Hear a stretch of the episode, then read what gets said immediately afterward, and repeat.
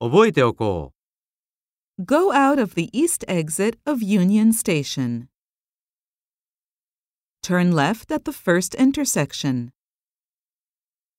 Walk two blocks on Main Street. Cross Fifth Avenue. Go past the post office. Take the bypass. Could you tell me how to get there? Where is it located? How far is it from here to the station? How long does it take to drive to Chicago?